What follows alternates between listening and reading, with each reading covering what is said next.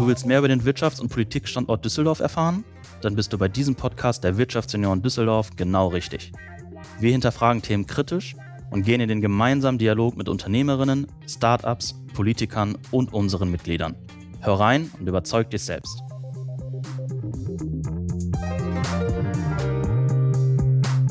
Hallo und herzlich willkommen zu einer neuen Folge Auf ein Alt mit. Da wir heute an einem Sonntagvormittag aufzeichnen, ist es eher ein gemütlicher Kaffee, aber ich äh, bin hier zusammengeschaltet mit Frank Kluge. Frank Kluge war früher CFO bei verschiedenen Agenturgruppen wie MEC oder Group M. Zuletzt arbeitete er bei Dentsu, einer sehr internationalen Agentur, ähm, als CFO für die Region Nordic, Central Eastern ähm, und Eastern Europe. Mittlerweile hat er aber den Job gekündigt und hat sich selbstständig gemacht mit der Beratung von Führungskräften und Organisationen zum Thema Leadership und insbesondere kümmert er sich um Young Leadership, hat dafür auch das Smart Leadership Modell entwickelt. Frank war selber früher Wirtschaftsjunior und hat auf unserem Gänseessen in Düsseldorf eine ganz hervorragende Keynote ähm, gehalten, weswegen ich mich heute besonders auf das interessante Gespräch freue mit Frank Kluge. Herzlich willkommen, Frank. Vielen Dank, lieber Tobias. Ich freue mich unglaublich hier zu sein. Young Leadership, das ist ja quasi der Kern der Wirtschaftsjunioren. Ähm, wir sind ja alles junge Fach- und Führungskräfte oder Unternehmer. Aber bevor wir äh, einsteigen, lass uns dich erstmal etwas besser kennenlernen mit unserem Speed Dating. Bist du bereit für unsere sechs Speed Dating Fragen? Ich bin bereit. Wer ist Frank Kluge in drei Worten? Die drei Worte, die mich am besten beschreiben, lauten Autonomie, Achtsamkeit und Integrität. Was war die wichtigste Erkenntnis in deinem Leben? Die wichtigste Erkenntnis in meinem Leben war, dass es nichts Gutes gibt, außer man tut es. Es gibt auch die andere Version, äh, da heißt es das Goya-Gesetz, get off your ass. Also wenn du willst, dass was passiert, dann musst du was machen. Von alleine passiert nichts. Okay, ja, da, das passt auch wieder sehr gut zu den Wirtschaftsjunioren. Wir machen ja sehr, sehr viel, gerade in der Freizeit ähm, und hoffentlich dann auch ab und zu mal was Gutes. Was würdest du deinem jungen Ich raten mit den Erkenntnissen von heute? Ich würde meinem jungen Ich mehrere Dinge raten. Ich kann es äh, nicht bei einer Sache belassen, aber ich versuche mich mal auf zwei zu fokussieren. Das erste, was ich meinem jungen Ich, insbesondere meinem jungen Führungskräfte-Ich raten würde, ist kill your ego. Du musst dich von deinem Ego lösen, wenn du letztlich als Leader erfolgreich sein willst, als Führungskraft oder auch als Unternehmer. Dein Ego steht dir sonst ständig im Weg und, und legt dir Steine äh, auf den Weg. Und äh, das Zweite ist, außer kill your ego, äh, ist, dass du äh, dass du einen Plan brauchst für deine eigene Entwicklung. Ich habe das in meiner Keynote bei euch Exponential Leadership und den Plan dafür genannt. Du musst dich so früh wie möglich anfangen, damit auseinanderzusetzen, warum du tust, was du tust, wo du damit hin willst, was deine Werte sind. Also hab einen Plan, selbst wenn du ihn adjusten musst. Okay, das ist spannend. Auf das Kill Your Ego komme ich gleich nochmal zurück. Was bedeutet Netzwerken für dich? Netzwerken wäre der dritte Punkt gewesen, wenn ich mich nicht auf zwei fokussiert hätte. Aber ich habe es zugunsten von Kill Your Ego zurückgestellt, weil Netzwerken ist in den letzten Jahren für mich immer klarer geworden als unglaublich wichtiges Thema. Und es war lange Jahre für mich davor gar nicht so wichtig, weil in der Hochphase der Egozentrierung da dachte ich eher, hoppla, hier komme ich, Arme raus, alles, was im Weg steht, wird niedergewalzt, mein Ego ist das Größte und, äh, und Netzwerken ist nicht wichtig, ich brauche schließlich keinen, ich kann alles alleine. Und dann wirst du irgendwann unter Schmerzen lernen, dass, dass, das, dass das nicht die letzte Wahrheit ist, dass es andersrum viel besser ist, dass du Menschen brauchst, dass du Teams brauchst, dass du Netzwerke brauchst. Und Netzwerken ist von unglaublicher Bedeutung und ich würde jedem raten, das nicht so lange unter den Teppich zu kehren oder zu vernachlässigen, wie ich es getan habe. Eine schönere Marketingrede für die Wirtschaftsunion als Netzwerk junger Fach- und Führungskräfte hätte ich mir nicht wünschen können. Das quasi, als wäre es abgesprochen, war es aber definitiv nicht. Unsere letzte Frage. Du sitzt zwar in Krefeld, aber was ist dein Bezug zu Düsseldorf?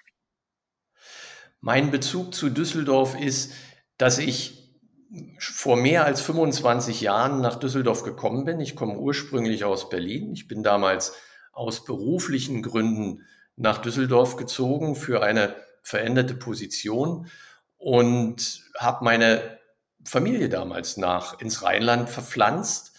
Äh, wir haben zwar auf der anderen Rheinseite gewohnt, anfangs in Neuss und später auch an anderen Orten, aber Düsseldorf war immer mein professioneller Bezugspunkt. Ich habe viele Jahre äh, von Zwischenphasen an anderen Orten abgesehen in Düsseldorf gewohnt, äh, gelebt, äh, gearbeitet und insbesondere mich professionell weiterentwickelt. Du hast es gesagt, ich komme aus der Agenturszene und da ist Düsseldorf ein wichtiger Standort und Düsseldorf war sozusagen viele Jahre das Zentrum meines beruflichen Geschehens.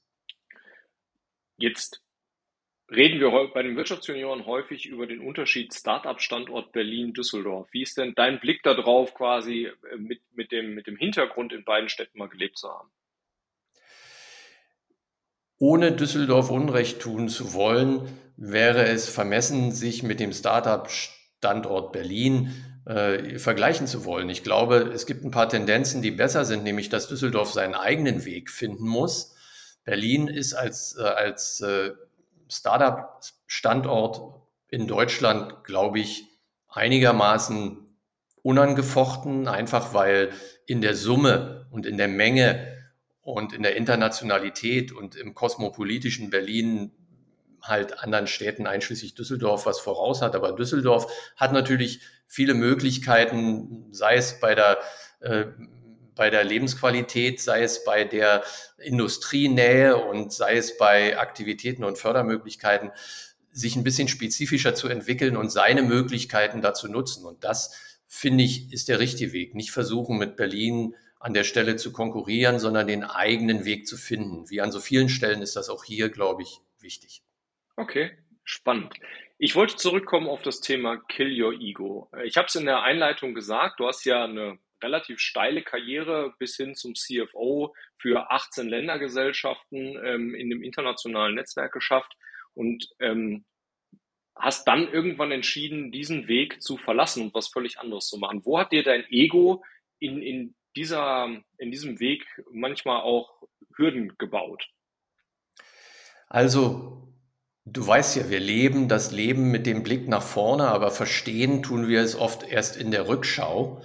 Ähm, und ich habe lange Jahre mit meinem, mit meinem Ego gut gelebt, anscheinend. Jedenfalls hatte ich den Eindruck, weil es hat mir, äh, es hat mir beim, bei meinem Weg geholfen, weil es hat mich angetrieben, schneller, höher, weiter zu gehen. Und das war für das eine oder andere an äußerer Entwicklung, an Karriereentwicklung auf den ersten Blick gar nicht so verkehrt. Aber irgendwann hat mir mein Ego im Wege gestanden, weil mir mein Körper und mein Geist eine Rückmeldung gegeben haben. Du weißt, wenn du es übertreibst, kriegst du irgendwann Warnschüsse. Die gibt es in unterschiedlicher Natur. Und bei mir gab es die auch. Es gibt Warnschüsse, die sich äh, zum Beispiel im Bereich deiner, deiner Beziehungen abspielen, die schlechter werden, weil du zu sehr mit dir selber beschäftigt bist. Es gibt Warnschüsse, die von deiner Gesundheit kommen, weil du denkst, du kannst über Jahre äh, dauerhaft sechs Stunden Schlaf pro Nacht kultivieren. Äh, es gibt Warnsignale, die dir dann einfach, die dich irgendwann erkennen lassen, dass deine Gesundheit dich rausnimmt, wenn du nicht langsam anfängst aufzupassen. Und das war so die wichtigste Entwicklung vor ein paar Jahren, die mich dazu veranlasst hat, das eine oder andere zu überdenken. Ich hatte ein relativ anstrengendes Leben, wusste manchmal nicht, in welchem Land ich gerade wach geworden bin. Viel Reisetätigkeit, äh, relativ große Verantwortung und habe mich dabei sogar, mein Ego hat sich dabei vielfach sehr gut gefühlt, aber mein Körper und meine Gesundheit und, meine, und mein Umfeld haben mir irgendwann zurückgemeldet, überprüf das mal. Und das heißt, man kann ernsthafter. Man kann im Prinzip sagen, du warst auf dem Weg zum Burnout. Das kann man sagen. Wenn du dich mit dem Thema Burnout ein bisschen beschäftigst, dann weißt du, dass es da die sogenannte Burnout-Uhr gibt. Es geht bis Stufe 12 und die Stufen sind eingeteilt und werden beschrieben. Die sind nicht unbedingt trennscharf, aber sie dienen als Indikator. Ich war damals auf Stufe 4 oder 5 und das ist, wo du, wo du im Beruflichen aggressiv wirst und, äh, und anfängst, dein Team mh, hm, flapsig formuliert anzukacken. Und das war der Anfang einer, einer schwieriger werdenden Entwicklung. Und da bin ich wach geworden, ja. Und, und äh, gab es da ein spezielles Trigger-Event, wo du sagst, da bin ich wach geworden? Oder war das mehr eine schleichende Erkenntnis, die sich immer mehr eingestellt hat? Wie hast du das damals empfunden? Ah ja, da gab es schon ein Trigger-Event, äh, das mir das vor Augen geführt hat. Ich, äh, und zwar war das, äh, war das Ende 2015, als ich kurz vor meinem, vor meinem Weihnachtsurlaub, vor dem wohlverdienten Weihnachtsbreak mit meinem äh, mit meinem Gesellschafter, mit meinem Headquarter in London zusammensaß. Und nachdem ich zuvor schon eine Rückmeldung von meinem Team bekommen hatte, bekam ich dort auch eine Rückmeldung. Und die lautete wörtlich formuliert, Frank, you seem to be in a phase of rage against the machine. Und so war das auch. Ich war unglaublich geladen, äh, mhm. war unglaublich äh, wehrhaft, um es vorsichtig zu formulieren. Und nichts war mir gut genug, nichts ging mir schnell genug, nichts hat mir wirklich gepasst. Und mein Mehrheitsgesellschafter hat mich gebeten, doch in, den, in, der, in der Urlaubspause mal darüber nachzudenken, wie, wie das denn danach weitergehen soll. Und das habe ich getan. Ich habe zu der Zeit zwei Jobs gehabt. Ich habe sowohl die deutsche CFO-Rolle als auch die internationale CFO-Rolle in der Region gespielt und musste dringend was daran tun, um meine Belastung zu reduzieren, weil es weder für mich noch mein Umfeld länger gut so war. Mhm. Das war so ein bisschen das Trigger-Event. Und dann bist du ja, glaube ich, auch, ähm, ähm, oder ich weiß gar nicht, war es vorher, dass du zum Meditieren gekommen bist, oder war das dann auch der, der Punkt, wo du gesagt hast, jetzt nehme ich mich mal raus und reflektiere mal ein bisschen mehr auf mich selbst? Das war, das war phänomenal. Ich bin, äh, ich habe in dem Weihnachtsurlaub in der Tat viel nachgedacht.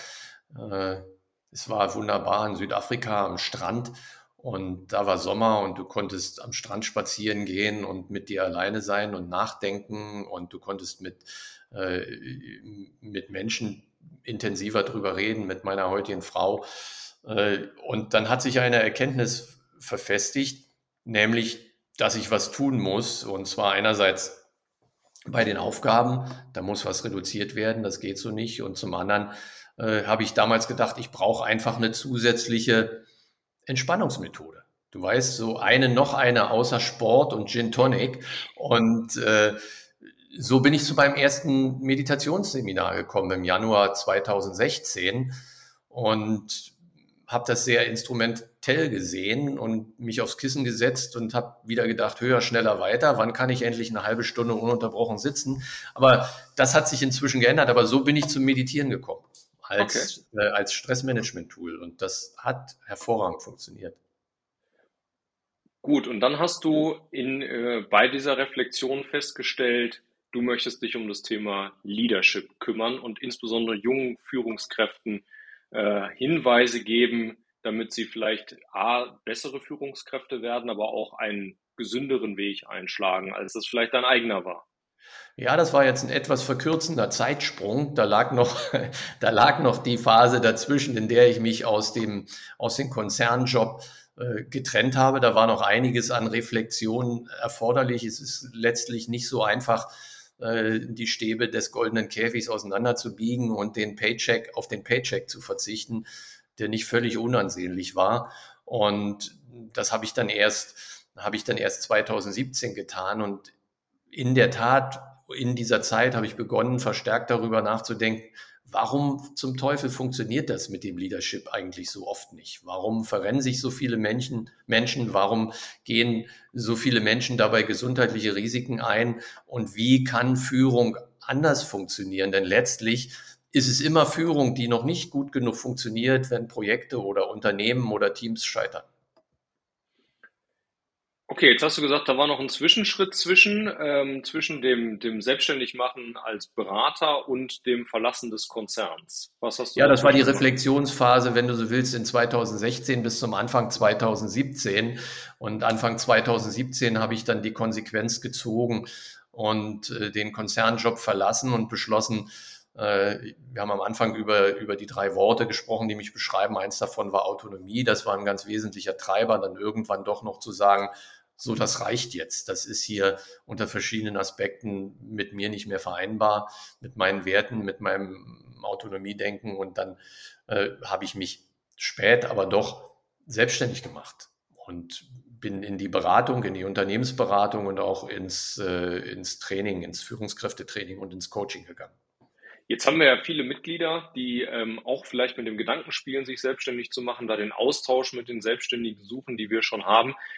Was war so für dich das größte Learning, aus dem Konzern rauszugehen in die Selbstständigkeit? Also was war die größte Veränderung? Das waren zwei, beide schon angesprochen. Das erste war, du musst es schaffen, mit der Unsicherheit zu leben, die umso größer wird, umso komfortabler du vorher ausgestattet warst und gelebt hast. Und das zweite ist die Autonomie. Es gibt keine, keinen größeren Booster für die Autonomie als, als eine Selbstständigkeit. Und selbst wenn du im Konzern äh, weit nach oben kommst, dann hast du immer noch jemanden, immer noch eine Maschine, die dich einengt und immer noch jemandem, den du, dem du berichtest. Und der Booster für die Autonomie, wenn du in die Selbstständigkeit gehst, ist großartig, belebend, bereichernd und das war die größte Veränderung. Jetzt gibt es aber den geflügelten Spruch, als Selbstständiger machst du es selbst und ständig. Was hast du für dich vielleicht auch für Leitplanken definiert, damit du nicht wieder in ein Hamsterrad kommst, wie du es damals im Konzern erlebt hast? Das ist ganz, ganz wichtig, dass du als Selbstständiger deine Autonomie nutzt, um dir, äh, um, um dir Freiräume zu schaffen, die es dir ermöglichen, leistungsfähig zu bleiben. Da gibt es verschiedene Möglichkeiten und viele davon nutze ich, angefangen von der Morgenroutine über ich bin irgendwann offline bis hin zu Pausen, die, die ich einfach einhalte. Du musst diese Leitplanken definieren, du darfst dich nicht überrollen lassen, denn natürlich kannst du, wenn du selbstständig bist, selbst und ständig arbeiten. Dir fällt immer etwas ein und du bist ja flexibel genug und kannst kannst zu jeder Tages- und Nachtzeit irgendwas finden, was du, was du zugunsten deiner Selbstständigkeit tun kannst. Gar keine Frage. Du musst also wirklich diszipliniert Räume schaffen, wo du das Gegengewicht bilden kannst, wo du für die Entspannung, wo du für die Erholung sorgst und wo du den Akku wieder auflädst. Und das funktioniert, glaube ich, gut über Rituale, über, über Begrenzungen und wirklich über diszipliniertes Einhalten. Du hast jetzt gerade die Morgenroutine angesprochen. Ähm, sag doch zwei, drei Worte dazu, was das ist, weil ich glaube, das ist nicht jedem bekannt, dieses Konzept.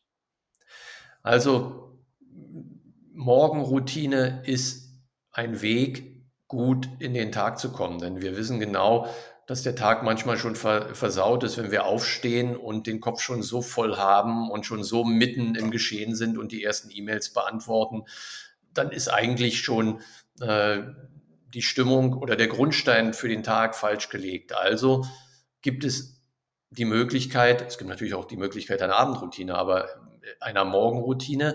Und diese Morgenroutine besteht bei mir darin, dass ich, äh, dass ich morgens nach dem Aufstehen zunächst mich auf das Kissen setze und meditiere, um den Geist zu klären, dass ich danach äh, etwas für meinen Körper tue, entweder in der Form von Yoga oder in der Form äh, eines äh, von Bewegung an der frischen Luft, also eines Joggings. Wenn ich das getan habe, dann ist eine gute Stunde um. Dann bereite ich den Tag vor. Das muss nicht lange dauern, aber es lohnt sich, in den Kalender zu gucken, was liegt heute an, was sind die wichtigsten Dinge, die ich heute erreichen will. Vor allem zu sagen, was ist das, was ich heute unbedingt schaffen will, damit ich heute Abend wenn ich es mir vergegenwärtige, sagen kann, ich habe es ich hab's geschafft, es war ein guter Tag, wofür bin ich dankbar. Und ich schreibe das dann auch auf. Also ich habe auch eine Angewohnheit und eine Routine, mein Journal zu befüllen, einige Minuten lang. Und dann, wenn du diese Morgenroutine durch hast, dann bist du bereit für den Tag besser, als wenn du auf der Bettkante sitzend schon die ersten E-Mails dir reinziehst. Das, das finde ich mich auch total spannend und ähm, ich mache das ähnlich, dass ich sage, in der ersten Stunde des Tages ist das Handy erstmal tabu. Ähm, dass man da gar nicht drauf guckt, sondern erstmal sagt, ich starte in meinen Tag und die Arbeit beginnt dann eine Stunde später. Äh, das ist Selbstfürsorge und ohne diese Selbstfürsorge bist du immer, äh, bist du näher dran an der Gefahr, dass es schief geht. Es gibt ja bekannte, äh, bekannte Studien und äh, Wissenschaftler, die sagen, es gibt zwei Arten von Menschen. Menschen, die im Burnout sind und Menschen, die nicht wissen, dass sie im Burnout sind. Also wir sind alle nah dran an diesem Phänomen und an, dieser, an diesem Risiko. Und deswegen ist so eine Stunde Selbstfürsorge am Morgen eine wirklich, wirklich hilfreiche Sache. Mhm. Lass uns jetzt zu deinem neuen Business kommen. Ähm, du berätst Unternehmen und ähm, Führungskräfte zum Thema Leadership. Warum ist dir das Thema ähm, so wichtig oder wo siehst du die größten ja, Entwicklungsfelder im Bereich Leadership? Ich habe die Erfahrung selber gemacht, dass du oft in Führungspositionen hineinkommst, ohne gerade in die ersten Führungspositionen hineinkommst, ohne dass dir dich jemand darauf vorbereitet, was sich in dem, in deinem Leben eigentlich ändert. Was aus deiner Rolle wird, wenn du plötzlich nicht mehr Kollege, sondern Vorgesetzter bist. Das funktioniert auch heute noch ganz oft nach dem Motto, hey, wir haben gesehen, du kannst gut schwimmen, du könntest doch eigentlich auch der Kapitän unserer Wasserballmannschaft werden. Und Niemand sagt dir aber, was du dabei beachten sollst, wenn du plötzlich äh, der Captain oder der Teamlead bist. Du wirst da reingeworfen und musst alleine damit klarkommen. Das geht auch heute noch ganz, ganz vielen so.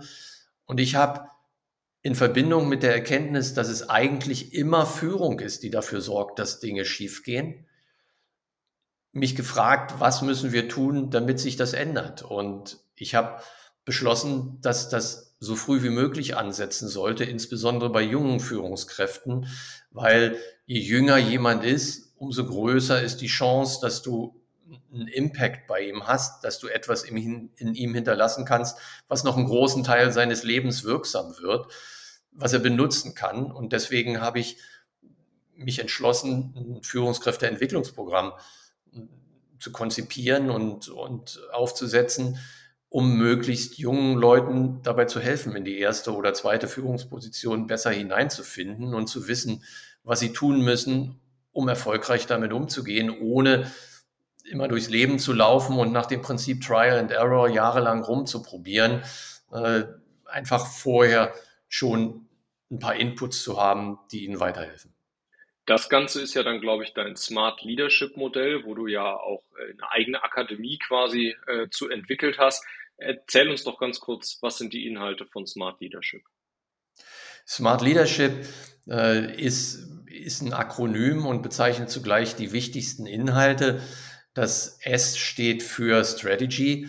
Das heißt, wenn du dich als Führungskraft entwickeln willst, dann solltest du zunächst deine Ausgangsposition vernünftig analysieren, solltest dein, dein Wofür kennen, die Antwort auf die Frage nach deinem Why und solltest einen Plan entwickeln, eine Strategie entwickeln, Ziele haben. Das alles hm, behandle ich in, in, meinem, in meinem Führungskräfteentwicklungsprogramm unter dem Buchstaben S oder im Modul Strategy. Dann kommt das M und das M steht für, für Mindfulness. Mindfulness ist heute ein, ein Begriff, der fast auf oder der auf ganz viele Sachen draufgeklebt wird, weil er ganz gut verkauft.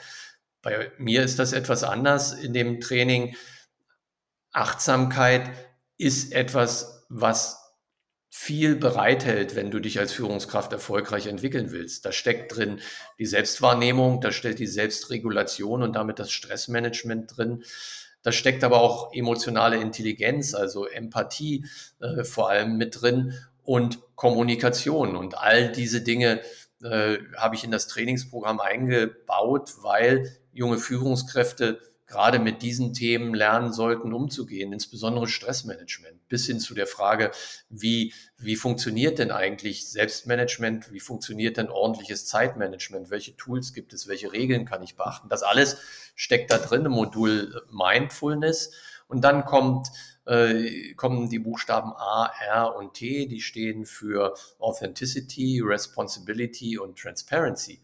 Das sind Werte und zusammen bilden sie in meinem Modell The Art of Integrity, weil es darum geht, dass du halt auch deine Werte findest. Also äh, Strategie, Mindfulness und Integrität, beziehungsweise das Erkennen, das Finden und Schärfen der eigenen Werte als Fundament für die eigene Glaubwürdigkeit. Das sind die Themen, die in dem Training eine besondere Rolle spielen und die junge Führungskräfte befähigen sollen oder ihnen die Möglichkeit geben sollen, besser in ihre Führungsrolle hineinzukommen und besser zu erkennen, worauf es ankommt und worauf es weniger ankommt. Jetzt machst du das ja nicht nur als Training, sondern hast ja auch einen eigenen Podcast zu dem Thema, wo ich äh, schon Abonnent der ersten Stunde bin, ähm, wo du generationenübergreifend Leadership-Themen von A bis Z diskutierst. Also du aus deiner Reflexionsbrille, du hast es vorhin mal genannt, man, man schaut äh, zurück dann mit einem etwas klareren Blick, diskutierst du mit jungen Führungskräften Leadership von A bis Z. Was ist für dich besonders spannend an diesem Austausch? Ich finde das, äh, ich finde das Format einfach äh, phänomenal, weil ich der Meinung bin, dass in Podcasts nicht nur mit Buchautoren diskutiert und, und äh, eine Vorlesung gehalten werden sollte für Lernende, sondern ich finde es immens wichtig, dass wir, dass ich ein Format gefunden habe, in dem ich mit neuen Generationen an Führungskräften einfach im Diskurs bin, wo wir uns darüber unterhalten. Wie war es? Wie hat es früher funktioniert? Wie sehen wir es heute? Wie denken die Generationen äh, X, Y und Z über Führung? Wie, wie verändert sich das? Und wie können wir auch ein bisschen darüber diskutieren, äh, ob, da, ob jede Veränderung richtig ist oder nicht und wie können wir gegenseitig äh, im Sinne von Mentoring und Reverse Mentoring davon profitieren. Und das versuche ich in dem Podcast. Und dieses, dieser generationenübergreifende Diskurs, das finde ich, ist besonders wichtig und besonders fruchtbar, weil daraus erwachsen halt einfach Impulse für Zuhörer und Zuhörerinnen, die, äh, die sie täglich nutzen können, einfach weil es anfassbarer und, und, und viel näher am, am, am Geschehen ist. Wer mal reinhören möchte, wir verlinken natürlich ähm, in den Show Notes den Podcast, aber auf jedem Portal kann man auch nach kluge Gespräche ähm, suchen. Ich finde das immer noch einen phänomenal guten Titel ähm, und dort findet man dann deinen Podcast. Jetzt hast du gesagt, du machst Leadership von A bis Z. Damit hast du dich ja auf 26 Folgen begrenzt. Geht es danach noch weiter? Zählst du von 1 bis 10 hoch oder wie ist der Plan, wenn du bei, bei Z angekommen bist? Ich habe, äh, also zunächst mal will ich erklären, dass die Faulheit ein wunderbarer Antreiber sein kann. Ja? Ich war zu faul, einen detaillierten Themenplan aufzustellen und habe eine Brücke gesucht, die mir das vereinfacht. Und das A bis, das, das A bis Z hilft mir von vornherein schon mal äh, einen Themenplan für das erste Jahr zu haben. Ich habe aber auch inzwischen gemerkt, dass ich jeden, äh, dass ich jeden Buchstaben mehrfach besetzen kann. Ich nehme mal das Beispiel des Buchstaben M, den wir demnächst produzieren werden. Da gibt es konkurrierende äh, Themen und Möglichkeiten. Ich kann über Mindfulness reden, ich kann aber auch über, über Mentoring reden. Ich kann äh, bei dem Buchstaben A äh, über Authentizität reden. Ich kann aber auch über, über Achtsamkeit reden. Ich kann äh, bei, bei F über, äh, über, also über Feedback reden, aber mir fallen mit Sicherheit auch noch andere Themen ein. Und das ist der Punkt. Ich werde einfach danach das A bis Z wieder neu machen, weil ich schon heute zu jedem Buchstaben zwei oder drei Alternativen habe. Also wenn die Zuhörer und Zuhörerinnen das wollen, dann ist das, dann ist das Modell für, für mehrere Jahre geeignet. Ja, spannend. Also ich freue mich schon auf die nächsten Folgen. Du hast ja gesagt, heute Morgen ist das D rausgekommen. Äh, da höre ich heute definitiv noch rein. Wenn jetzt jemand sagt, ich habe A, den Frank als jemand kennengelernt, mit dem ich mich mal näher austauschen wollen würde, oder aber sagt, mir gefällt das Modell, was sind so die nächsten Themen, ähm, die du aufgreifst, wo man dich erleben kann oder wie man mit dir in Kontakt treten kann? Danke, dass du das fragst. Äh, es ist, du kannst mich natürlich oder jeder kann mich natürlich erreichen über mein LinkedIn-Profil. Ich nutze LinkedIn als einziges Social Media, als einzige Plattform und poste da regelmäßig. Du kannst mich über meinen Podcast natürlich äh, hören oder über YouTube, wo die Folgen ebenfalls ausgestrahlt werden. Und es gibt, um wieder mal an, an die von dir eben angesprochene Markenbildung anzusprechen, es gibt die, die Website www.klugeberatung.de, äh, über die ich erreichbar bin. Und ganz frisch in den nächsten, in den nächsten Wochen, noch im Februar, werden einfach von meinem Smart Leadership Training, was ich sonst hauptsächlich als Inhouse-Programm bei Firmen durchführe, werden die Online-Formate live gehen. Es wird also noch im Februar die Möglichkeit geben, Smart Leadership Seminare in unterschiedlichen Formaten äh, einfach online durchzuführen. Äh, und das werde ich natürlich über LinkedIn und auch in meinem Podcast nochmal announcen, aber das wird jetzt in, in diesen Tagen, in den nächsten zehn Tagen, in den nächsten zwei Wochen endgültig soweit sein. Und das ist natürlich eine Möglichkeit auch, sich mit dem Thema Smart Leadership einfach weiter und intensiver zu befassen. Und zu guter Letzt, deine Website packen wir natürlich auch mit in die Show Notes. Ähm, hast du uns ja auch schon angeboten, dass du für die Wirtschaftsunion gerne noch als weiterer äh, Keynote-Speaker oder für Seminare zur Verfügung stehst. Das heißt, auch da kann man bei uns im Kalender sicherlich bald mal wieder was finden, wo wir gemeinsam was auf die Beine stellen werden. Und da freue ich mich schon sehr drauf, lieber Frank. Da würde ich mich auch sehr freuen. Wie gesagt, das war eine sehr positive Erfahrung. Ich habe auch äh, neue neue Menschen kennengelernt, was ich immer sehr schätze, gerade wenn sie auch jetzt zur Zielgruppe des Smart Leadership Modells gehören. Und ich freue mich, wenn wir da weitermachen. Und lass uns doch auch mal demnächst darüber reden, wie wir vielleicht rund um, um das Smart Leadership Online-Programm noch was Kooperatives hinbekommen. Das machen wir auf jeden Fall.